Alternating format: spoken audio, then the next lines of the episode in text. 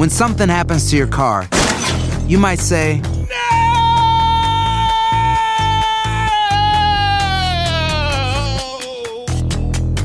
My car. but what you really need to say is something that can actually help. Like a good neighbor, State Farm is there. And just like that, State Farm is there to help you file your claim right on the State Farm mobile app. So just remember, like a good neighbor, State Farm is there. State Farm, Bloomington, Illinois. Bienvenidos al podcast de Buenos Días América, la revista radial más completa para los hispanos. Política, salud, economía, tendencia y deporte son algunos de nuestros temas. Bienvenidos. Tus mañanas están llenas de energía de la mano de Andreina Gandica y Juan Carlos Aguiar.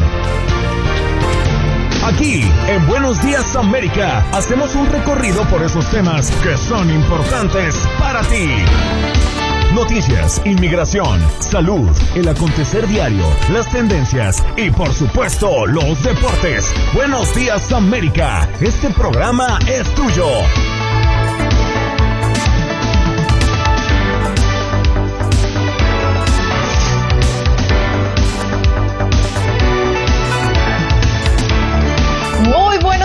Y bienvenidos a Buenos Días América. Qué gusto acompañarlos ya en nuestra tercera hora de programa, incorporándose al equipo Juan Carlos Aguiar. Juan Carlos, yo creo que nunca en mi vida te había extrañado tanto. Mi querida Olga, tenga usted muy buenos días. Qué gustazo saludarla hoy, lunes 4 de julio del año 2021. A usted, a Jorge, a todos nuestros oyentes que están conectados a través de más de 25 emisoras a lo largo y ancho en todo Estados Unidos, de sur a norte, de oeste a este, desde Miami hasta Seattle, desde Nueva York hasta San Diego. Y un saludo especial a Andreina Gandica que hoy decidió dejarnos solos.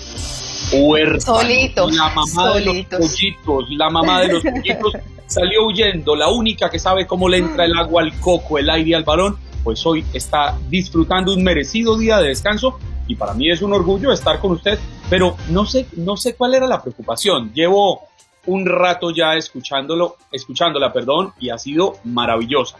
Así No, que no, no, no me estoy puedo quejar. unos minuticos y me voy a seguir durmiendo. No, no, tampoco así, Juan Carlos. De verdad que no me puedo quejar y es que de verdad que estuve súper acompañada. Te cuento que Jaime pues nos ayudó con todo lo que eran los deportes y fuera de eso no me desampararon. Mis, mis queridos radioescuchas, tuvimos a Félix, a Filiberto, a Javier, a Armando, Miguel nos cantó, así que no nos podemos quejar. De verdad que ha sido un lindo 5 de julio y qué maravilla poder si nos levantar haciendo lo que ama Juan Carlos. Qué bonito poder despertar, poder ver un lindo eh, pues amanecer. Así que yo por lo menos estoy muy feliz. De verdad que no sonaba muy bien el trabajar el 5 de julio, pero cuando uno hace lo que ama, qué mejor oportunidad, ¿no? Pero entonces le hago una pregunta. De todos los que ha mencionado, ¿alguno ha dado la hora hoy? No, ninguno, es que estábamos esperando por usted.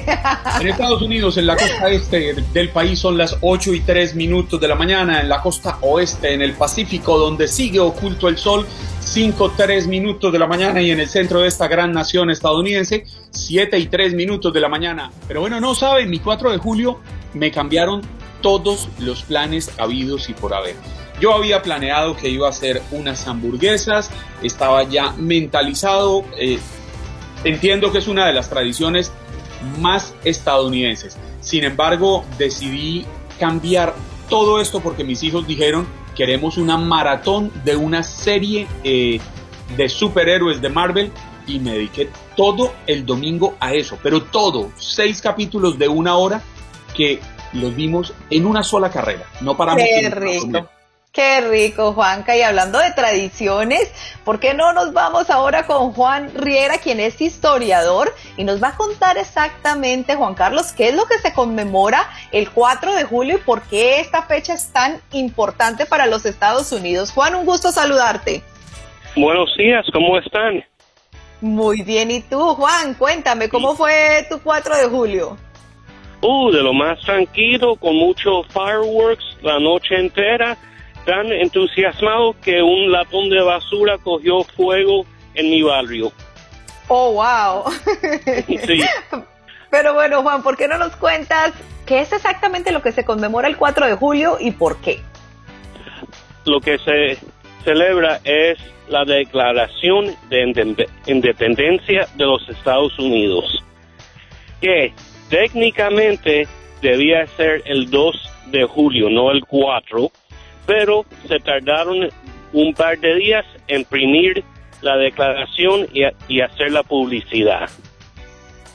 Pero era básicamente las 13 colonias diciéndole al rey de Inglaterra que no querían aguantarle los abusos del rey más. Principalmente cobrando demasiado impuestos.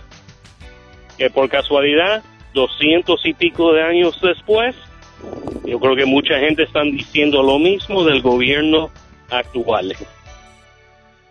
Pero... Sí. No, adelante, por favor. ¿Perdón? Adelante, adelante, por favor. Ok. Um, como resultado de la guerra de los siete años, en que los británicos capturan La Habana y le ganan la guerra contra los españoles y los franceses.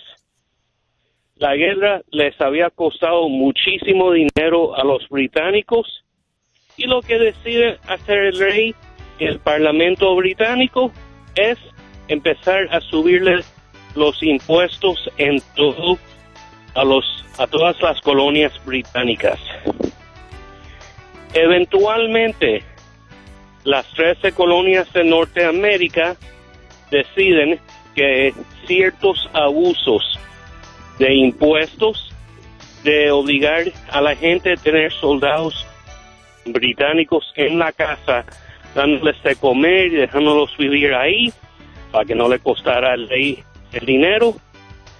La idea que si te cargaban con un crimen, eras automáticamente culpable y tenías que probar que eras inocente.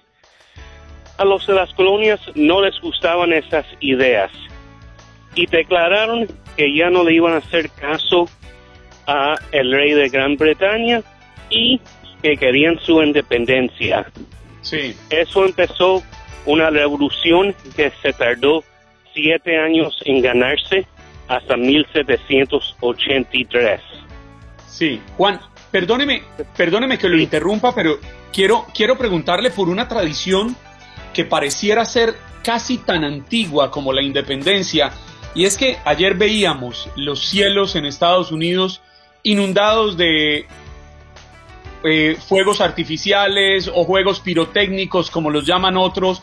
Vimos explosiones a lo largo y ancho del país en medio de grandes, grandes protecciones porque la gente todavía sigue protegiéndose de alguna manera para evitar ser contagiados del coronavirus. Sin embargo, entiendo que esta tradición es casi tan antigua como la misma independencia porque en aquel entonces se decretaron 13 explosiones en honor a las 13 colonias. Esa versión la encontré en internet. ¿Es cierta? Um, eso es correcto hasta cierto hasta cierto punto. Um, la idea de los fireworks, como se llama en inglés, de verdad tiene el origen en la guerra de 1812, cuando hubo muchos cañonazos y el himno nacional se escribió basado en ver um, un ataque en una fortificación en Carolina del Sur. Así que sí, es una tradición casi tan antigua, pero no tan antigua como la guerra de independencia. Wow, Juan, sin duda muchísima información y qué lindo poder celebrar pues el 4 de julio y hoy 5 de julio contigo. Eh, Juan Riera, historiador, gracias por haber estado con nosotros dándonos esta información, Juan Carlos, porque yo creo que con esto nos, pues nos contesta muchas preguntas, porque a veces pues básicamente celebramos, pero no sabemos exactamente eh, todo, todo este bagaje histórico que tiene una fecha tan importante para los Estados Unidos. Así que Juan, muchísimas gracias por haber estado con nosotros el día de hoy. De nada y felicidades. Felicidades para él también, hoy 5 de julio, Juan Carlos. Qué rico poderse eh, eh, quedar uno en la casa. Así estemos trabajando, pues estamos en la casita compartiendo con tanta gente que nos tiene tanto cariño y que llama al programa. Te cuento que durante la mañana llamaron muchísimos y, decían que muchas gracias por haber hecho el programa hoy, que siempre se acompañan eh, con Buenos Días América. Así que qué bonito esto, Juan Carlos, y por eso siempre les queremos recordar que nos pueden escuchar en muchas ciudades. Para ser exactas, yo creo que estamos en más de 25, así que si usted está en Miami, pues nos puede escuchar a través de la 1140M, Juan Carlos. Si está en Nueva York, a través del Aguado 1280. Si usted está en Houston, a través de la 1010 AM. Ahora, si usted está en Dallas, a través de la 1270 AM. En Las Vegas también estamos en la 1460 AM. En Los Ángeles, a través de la 1330. Así que nos pueden escuchar por todas partes. Tenemos podcast eh, en nuestras redes sociales. También tenemos una fuerte presencia. Así que por todos lados estamos, ¿sí o no? Sí, mi querida Olga, no hay excusa para no estar conectados. No importa que sea 5 de julio, que sea un día festivo, ustedes pueden estar allá, donde no estamos con total seguridad, Olga y yo esta mañana, y es acostados en la camita, debajo de la cobija, eh, divirtiéndose, escuchando Buenos Días América, porque realmente aquí hay diversión, hay noticias y hay algo de historia. Fíjese todo lo que nos trajo nuestro invitado Juan en medio de, yo estar, ayer quise leer un poquito para entender y no sabía que habían sido eh, tantos estados desde el comienzo como hoy que tenemos 50 estados en Estados Unidos, sino que habían sido 13 las colonias originales fundadas por los británicos entre los siglos XVI y XVII. Por ahora. Buenos días América. Buenos días América. Tu opinión importa. Nuestras redes sociales. Facebook. Buenos días AM. Tu opinión importa. Instagram. Buenos días América AM. Buenos días América AM. Tu opinión importa.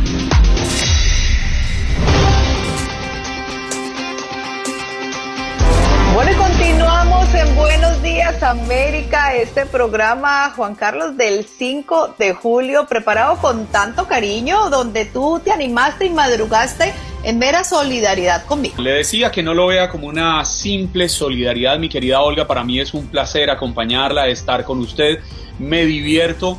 Al igual que me divierto con Andreina, yo feliz de poder estar el 5 de julio aquí una vez más a su lado. Entonces, esto no es solidaridad, Muchísimas gracias y hoy pues no es en nuestra pregunta del día le estamos eh, diciendo a la gente, a ver, en este día tan importante como es el fin de semana del 4 de julio, donde sin importar la nacionalidad en Estados Unidos, todos nos unimos a la independencia pues de este hermoso país, quien nos acogió a todos. ¿Cómo celebró usted el 4 de julio? Y cuéntenos si tiene libre el día de hoy, qué planes tiene, a qué se dedica, si está haciendo un asadito, unas hamburguesitas.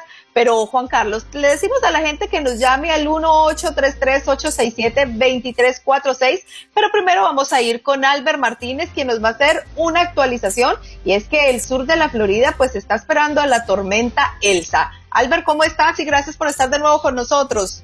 Un placer, como siempre, compartir un ratito. Gracias, gracias. pues, eh, si, no, si quieres te, te, te, cuento el, el, último boletín que es de hace nada, media hora, todavía está calentito porque se acaba de emitir hay pocos cambios con él. se mantiene sobre el sur de, la ah, de Cuba, en la zona de Cienfuegos, Matanzas. Está lloviendo muchísimo, muchísimo. Son nubes que ah, dejan mucha agua en esas provincias y eso puede provocar inundaciones eh, por, por el relieve, sobre todo, el relieve montañoso. Y en cuanto a la trayectoria, seguimos con esa dirección noroeste. Eh, a las 12, 13, 14 millas por hora que hemos visto estas últimas horas, de modo que tenemos que prepararnos. Llegaría a los Cayos esta próxima madrugada, pero mucho antes ya tendremos los aguaceros. De hecho, ya está lloviendo un poquito en el sur de la Florida. Eso irá más. Todavía hay mucha incertidumbre sobre dónde podría impactar eh, es muy probable que lo haga en el Panhandle de la Florida o hacia el norte de Tampa, pero más que eso yo creo que la gente piense que si se desplaza por el oeste de la Florida, desde los Cayos, pasando por los Everglades, Fort Myers, Tampa, Orlando, todo el oeste va a tener lluvia durante las próximas tres jornadas. Hoy, el lunes, el lunes mañana martes y el miércoles. Y esas lluvias pueden ser a ratos fuertes, con vientos de más de 40 millas por hora, que eso pueden elevar, convertir los objetos en proyectiles. Y otra cosa importante, también podemos tener algún tornado de estos tropicales que no se ven con la lluvia y también pueden ser peligrosos. En cuanto a los acumulados, de 2 a 5 pulgadas, pero evidentemente donde vaya a impactar el miércoles, podríamos ver 6, 7 pulgadas de lluvia sin ningún problema. Si lo hace en una zona como Tampa, ya sabemos que allí es como Miami, dos pulgadas ya inundan la ciudad, así que podría ser una situación eh, peligrosa. Pero toca seguir monitoreándolo, por eso es, importante seguir las actualizaciones y ver cómo va evolucionando. Los que están en Miami, West Palm Beach, eh, Melbourne, toda la costa atlántica de la Florida eh, también tendremos algunos aguaceros, pero evidentemente lo peor será para los Cayos y el oeste de la Florida, que es donde tendremos las lluvias más intensas. Albert, muchísimas gracias por habernos acompañado una vez más aquí por segunda oportunidad del día de hoy en Buenos Días América. Muy amable, un fuerte abrazo y a seguirnos pues preparando aquí en el sur de la Florida en qué nos podría traer Elsa. Exacto, lo, más importante es seguir informados acá, con vosotros, en, la radio, en la tele, en Despierta América, en los noticias de Univisión y en mis redes, en Alberto El Tiempo. Allí estoy constantemente con lo último de la tormenta. Claro que sí, Albert. Muchísimas gracias por haber sacado estos minuticos y, y sigan a Albert en sus redes para que estén pendientes pues de toda esta trayectoria de Elsa y para estar seguros cómo nos pueden eh, eh, nos puede afectar y sobre todo para la preparación, Juan Carlos. Yo creo que es sumamente importante. Así que bueno, eh, vamos a ver cómo nos trata ahorita esta tormenta tropical. ¿Ya tú guardaste tus cosas de la piscina, Juanca? No, Olga, yo prefiero esperar un poco más porque es que tengo que mover varias cosas. Ahora, en el momento en que ya uno identifique que viene para esta zona, me tardo, no creo que me gaste 45 minutos en recoger lo que tengo en el patio. Ah, o sea que es poco. Sí, no, no, no, no. Yo, yo soy en mi casa con, con mi señora somos más bien minimalistas. Creo que es el término que se utiliza para cuando a uno no le gusta tener muchas cosas en la decoración, sino más bien pocas. Pero lo importante es, si ustedes no escucharon, no alcanzaron a escuchar a Albert Martínez en su pronóstico de por dónde viene eh, Elsa, síganlo en las redes sociales. A él lo encuentran como Albert El Tiempo. Albert El Tiempo está en todas las plataformas, en todas las redes sociales y es importantísimo seguirlo, no solo por esta ocasión, sino porque todos los días él allí está diciendo cómo va a estar el tiempo, está hablando de todo el país y sobre todo cuando se vienen estos fenómenos naturales, Albert es la persona indicada para uno estar informado y uno prepararse, que es lo más importante. Hacer tequila, don Julio, es como escribir una carta de amor a México. Beber tequila, don Julio, es como declarar ese amor al mundo entero.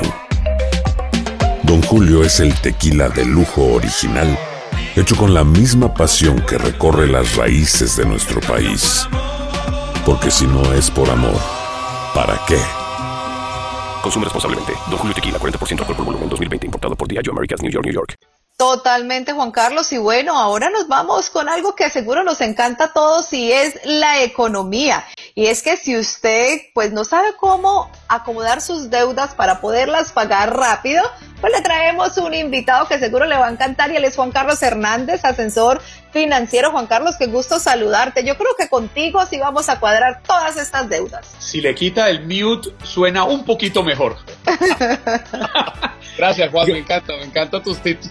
Bueno, muy buenas gracias, Olga y Juan, qué, bueno verlos nuevamente. Eh, feliz 4 de julio ya ha pasado.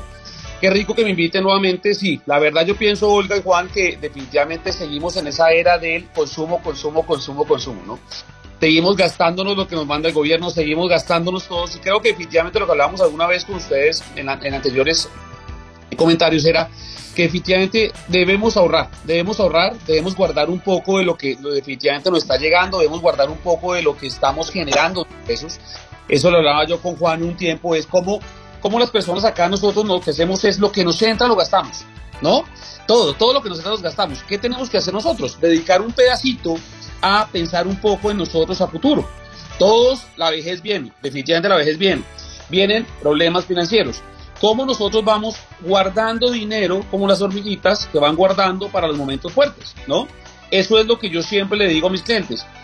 Tenemos que guardar dinero todo el tiempo. Que no podemos guardarlo, sí podemos. 10-20% Olga se puede guardar del ingreso. ¿Cuánto va a generarnos eso? Efectivamente en cuentas al 0% no mucho, pero en cuentas de inversiones puede generar un 6, 8, 10% al año, que eso es crecimiento interés compuesto. Entonces, definitivamente Olga es algo que la gente debería hacer, pero que todos los días debemos repetirnos, hombre, ¿qué estoy haciendo yo con mi dinero? ¿Dónde lo estoy invirtiendo? ¿Qué estoy ¿Dónde lo estoy gastando? Claro, Juan, pero mucha gente se preguntará, dirá, bueno, para las personas que tienen unos ingresos altos no debe ser tan difícil guardar, pero estas personas que no tienen un ingreso tan alto, ¿qué pueden hacer? ¿De dónde arañar un poco para lograr esa, esa meta de guardar, de ahorrar? Me encanta, me encanta tu pregunta, Juan. Eh, ¿Dónde está el tema? En los análisis que yo hago a las familias, el ingreso de las familias, ponle Juan que sean 8 o 10 dólares la hora, ¿ok? Generalmente si nosotros pensamos que lo que tenemos podemos guardar el 10%, el 10% de lo que generemos es un ahorro que podemos tener. En vez de ir al cine tres veces, ¿por qué no vamos al cine dos? Y guardamos el 10% del ingreso. Eso es como muchas veces nosotros damos diezmo, Juan, o damos un poquitico a la iglesia, o damos un poquitico a, a muchas donaciones que hacemos, porque generalmente nosotros damos lo que recibimos. Pero si lo empezamos a hacer para nosotros mismos, creo que esa prioridad debería estar por encima de cualquier cosa. Creo que el pensar que si yo no tengo un momento, un momento determinado 200, 300 dólares, pues no lo voy a ahorrar de una, Juan, porque no tengo la capacidad. Pero puedo ahorrar 10 dólares, puedo ahorrar un día de mi trabajo al mes. No estoy pidiendo mucho. Un solo día de 30 días. ¿Podemos ahorrar un dólar diario, Juan? Podemos hacerlo, ¿entiendes? O sea, yo puedo ahorrar un dólar diario de 30 días, son 30 dólares, perfecto. No te estoy pidiendo, gástate lo que sea, pero si nos gastamos en chicles, en cigarrillos, en cosas que no necesitamos, más de eso diariamente. Pues yo creo que Starbucks vale 3, 5, 7 dólares. Exactamente. O sea, tienes un café de 7 dólares contra un dólar que ahorres diario son 30 al mes. Que Juan, si lo vemos a 12 meses son 360 dólares, pero si contamos con los intereses son 400 dólares. Si ahorramos 5 años son 2.000 más, entonces son 2.500. Empieza a hacer plata. El tema es que la gente no entiende el interés compuesto positivo entiende el interés ciento negativo. Tarjetas de crédito son interés compuesto negativo. justamente. Justamente ahí quería llegar, Juan. Eh, a ver, digamos, muy rico ahorrar, pero sabemos que tendemos a ser bastante gastones. Si ya nos endeudamos. ¿Cuál sería esa forma para tú empezar a pagar esas tarjetas de crédito en una forma inteligente? Porque sabemos que hay muchas que tenemos intereses. Yo tengo una que estoy pagando hasta el 24.99% de interés, que sé que es algo altísimo. ¿Cómo me organizo? Me encanta tu pregunta, Olga. ¿Qué pasa? Muchos de nosotros pensamos que cuando nos llega la devolución de taxes, que cuando nos llega un ingreso de más, lo que hacemos es pagar las tarjetas completamente Error craso, Olga, error craso. ¿Por qué? Porque si, como decía Juan, estamos limitados en el tema de ingresos y no tenemos cómo pagar las tarjetas y nos llega la única liquidez que tenemos y la gastamos en tarjetas de crédito, mi pregunta es, Olga, si tú pagas tu tarjeta, ¿qué vas a hacer cuando salga una emergencia? Vas a volver a usarla. Total. ¿Cuándo vas a dejar ese ciclo tortuoso que yo les hago en mi presentación a la gente? Un, un símbolo muy espectacular es, si yo ahorro 200 dólares mensuales durante 37 años a una tasa del 9%, voy a tener 700 mil dólares de ahorro en 30 años.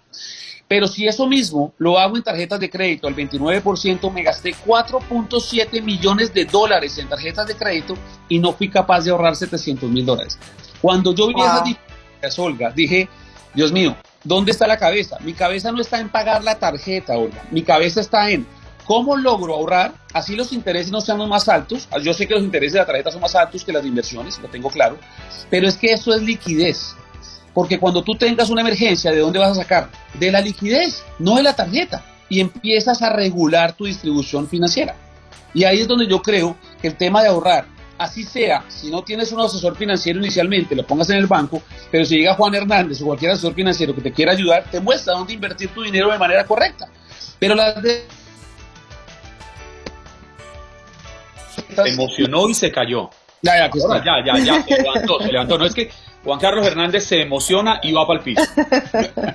Pagar las tarjetas desde el efectivo, no desde, la, la- desde, el, desde el cash que te llegue. O sea, yo sigo pagando mis tarjeticas poco a poco, pero sigo ahorrando mucho más en mi fondo de inversión. Es decir, las deudas, para, para explicarlo rápidamente antes de que se nos acabe el tiempo, las deudas que ya tenemos incluidas en nuestros gastos familiares, en nuestros gastos mensuales, preferiblemente no prepagarlas, sino dejar que sigan siendo parte de nuestro gasto mensual y lo que vamos a usar para pagar, ahorrarlo.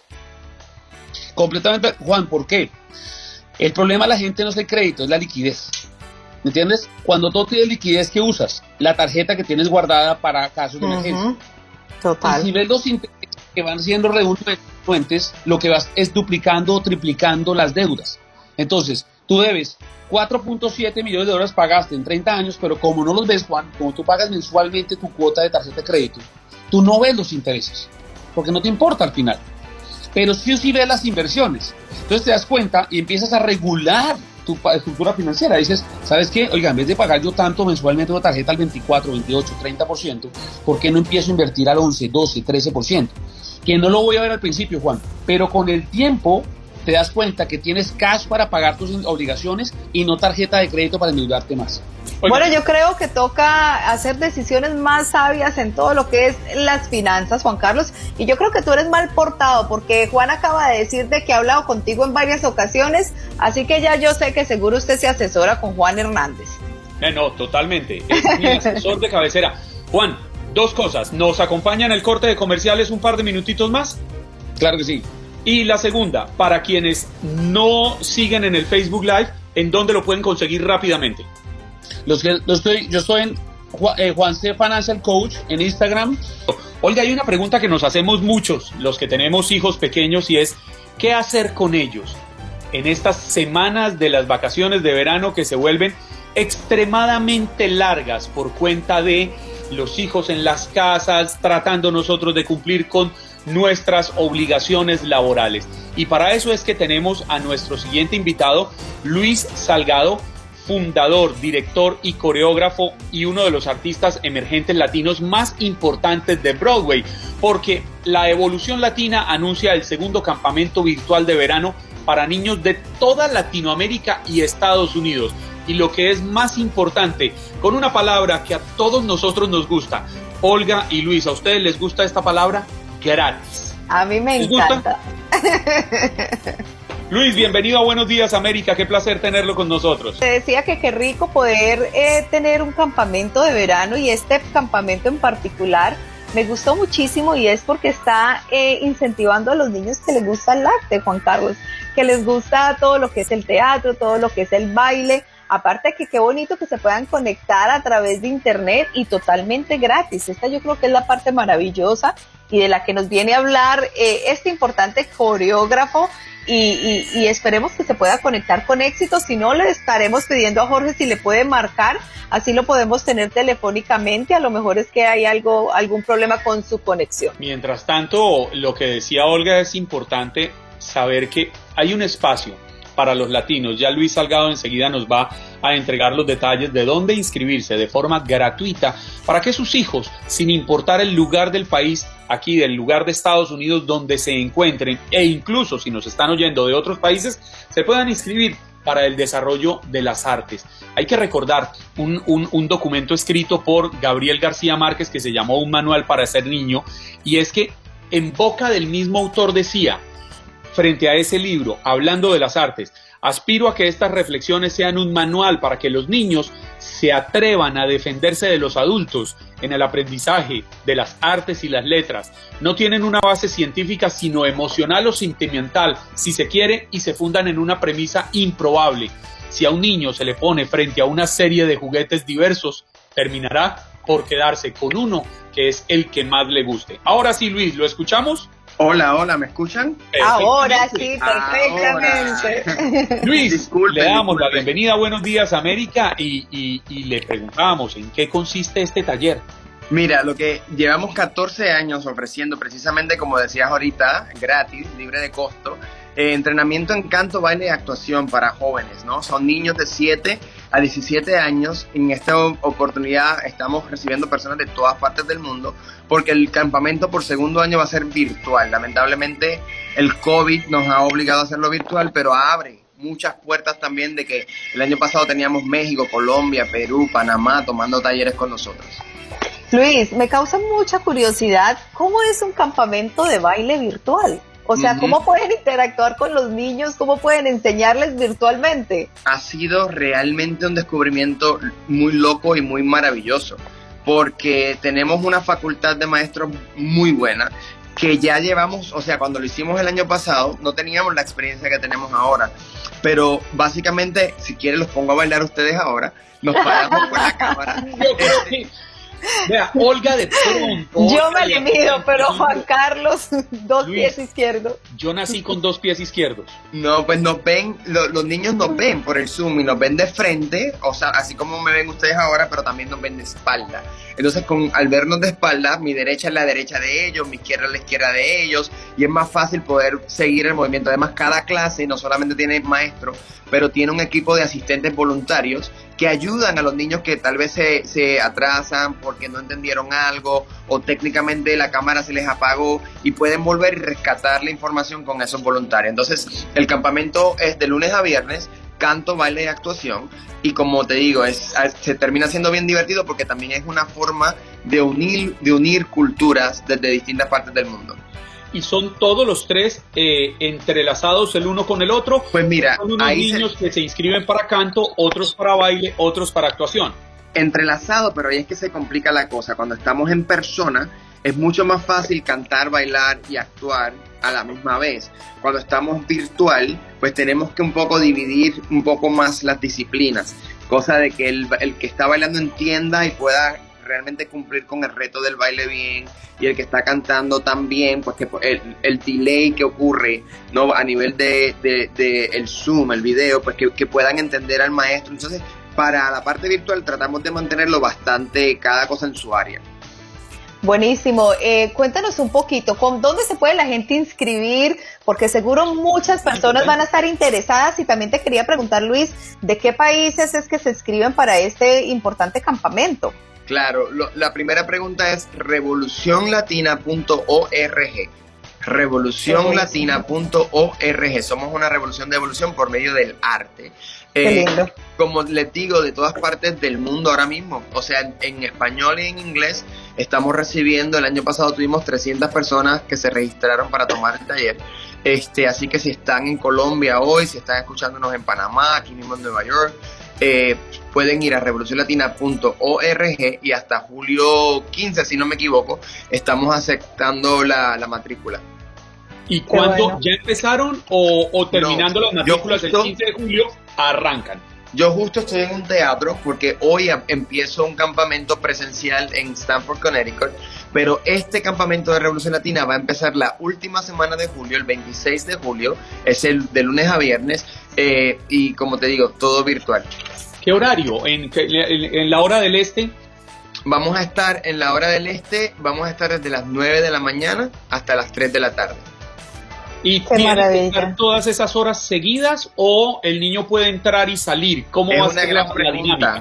Es una pregunta, es una gran pregunta. Las, las horas son seguidas, excepto tenemos una hora de almuerzo. Entonces, lo que pasa, lo que pasó el año pasado, es que los maestros se divierten muchísimo con los niños también a la hora de almuerzo, porque hay niños que se van con los papás, almuerzan, pero hay niños que no. Entonces, han empezado a hacer su chef como su chef program y van voy a hacerme un hot dog con salsa, con, con, con, ketchup y mostaza y hacen toda una dinámica del juego de cómo se están preparando sus hot dogs, entonces los niños se ríen. En realidad es una comunidad bien bonita que, que, que, que crece ahí, se comparten historias en esa hora de almuerzo.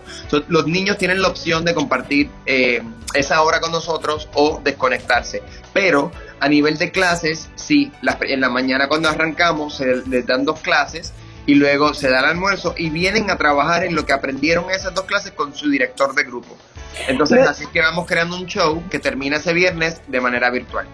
Luis, estaba leyendo que el año pasado tuvieron más de 200 niños conectados virtualmente de más de nueve países. Así Claro. que qué éxito. De verdad, ¿por qué no nos repites otra vez la fecha y dónde se pueden las personas inscribir?